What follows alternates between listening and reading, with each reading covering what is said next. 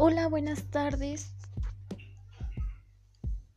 Vamos a empezar a ver qué es la psicología del consumidor.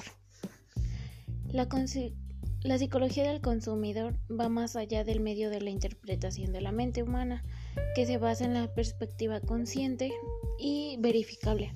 Estas van a involucrar factores biológicos y culturales que van a incluir la actitud de las personas frente a las marcas y actividades del mercadeo y las empresas.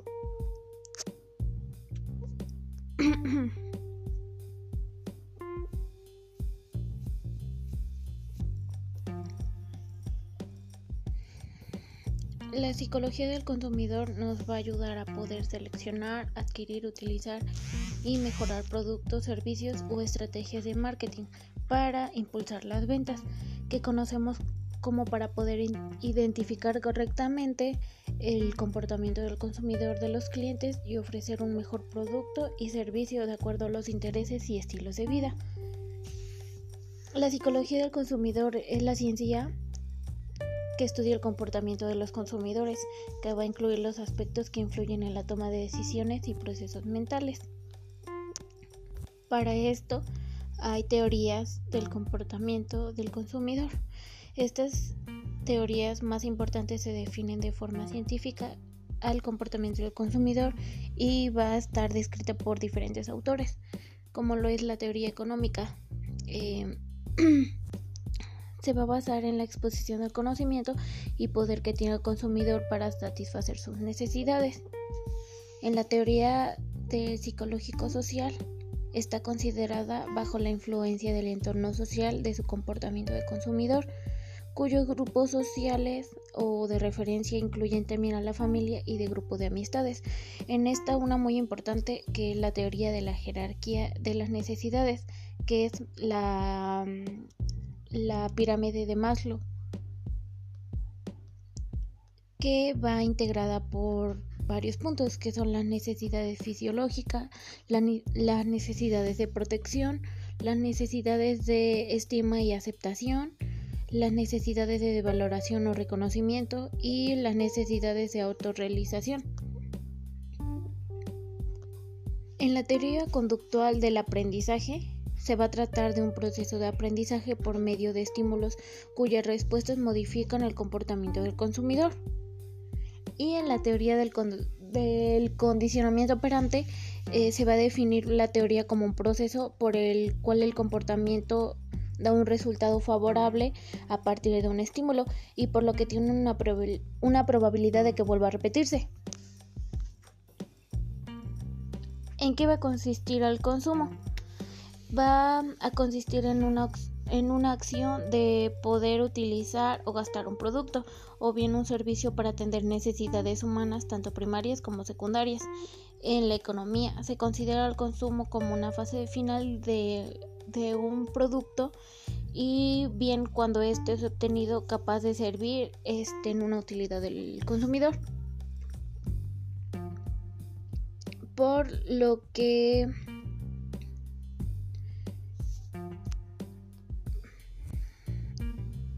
por lo que vamos a este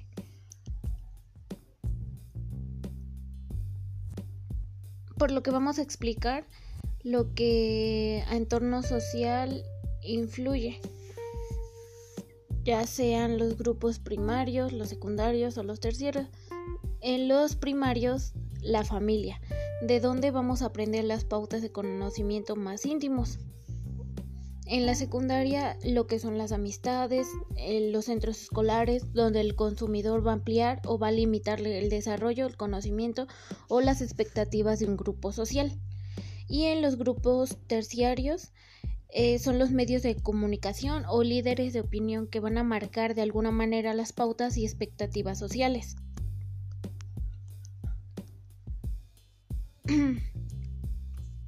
Para esto hay otros factores que van a influir en la conducta del consumo. Ahora bien, los grupos no son los únicos factores que van a incidir en nosotros. También en la psicología del consumidor van a influir estos, que son la cultura, los estatus o las emociones. En la cultura los factores tales como las tradiciones pueden generar pautas de conducta que se van a relacionar con nuestras necesidades de consumo.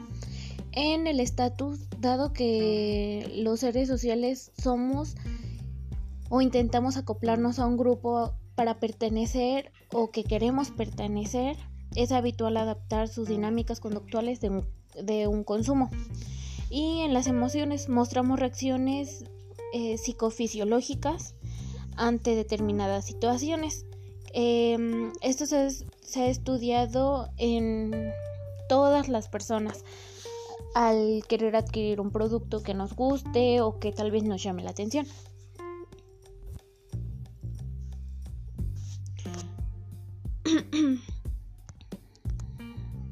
Por lo que existe lo que, bueno, a lo que también se deriva lo que es la publicidad y las relaciones públicas. Está determinado en varios puntos, que son elementos de la publicidad, los tipos de publicidad, las características, las estrategias y ya lo que es la publicidad y relaciones públicas. En estos elementos hay varios puntos. Para quién quiere lanzar en, los elementos, para quién quiere lanzar el producto y para quienes lo vamos a recibir que son audiencia de publicidad, audiencia acumulada, audiencia primaria útil, la audiencia neta, la audiencia media, la duplicada y la audiencia sin duplicar. En los tipos de publicidad está la publicidad de acción directa, la indirecta, la institucional y la comercial. En la directa es este innata una acción del consumidor que va a buscar resultados inmediatos y a corto plazo. En la acción indirecta va a buscar estimular a largo plazo y crear lealtad de los clientes hacia una marca hoy y en un futuro. La publicidad institucional eh, se refiere a las acciones de la comunicación en medios masivos de la comunicación y la comercial va orientada hacia un público en general.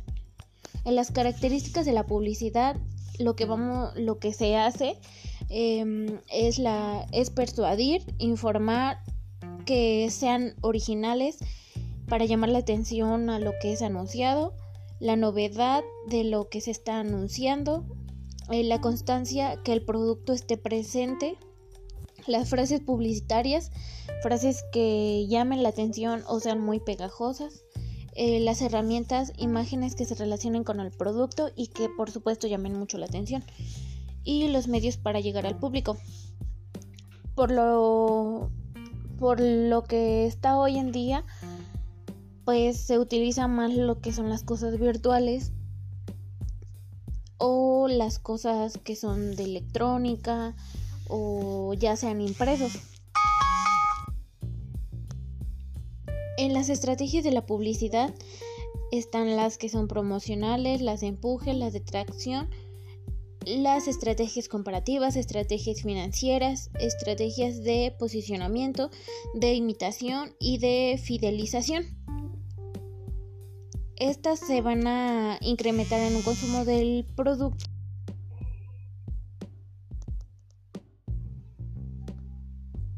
Para poder motivar la venta y comparar la competencia para que bueno el producto sea un poco más llamativo y pues se haga una buena compra de ello. Y en la publicidad de relaciones públicas se va hay una marca de quien habla por sí misma mientras que en las relaciones públicas intenta que otros hablen de la marca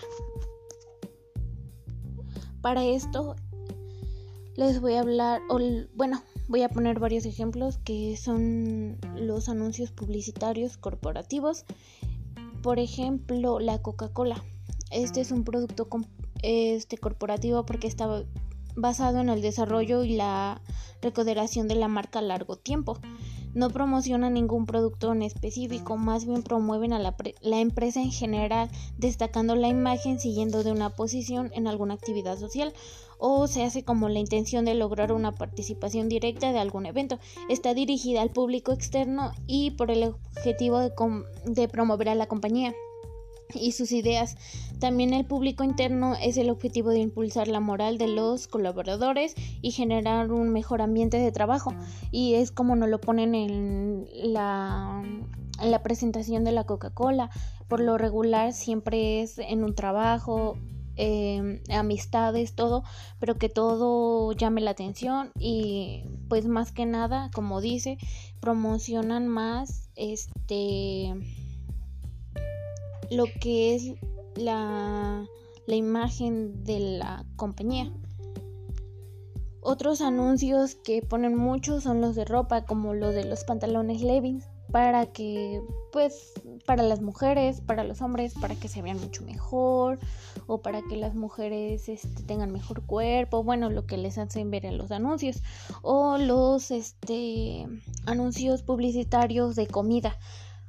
Em, que ponen de comida rápida o que está, por ejemplo, las pizzas. Eso también es mucho mucha promoción y pues por lo regular esas empresas son muy muy famosas o lo que son las abritas ponen mujeres este bonitas o sexys para que se pueda vender el producto y bueno em, cómo va a influir la moral en la ética de la psicología del consumidor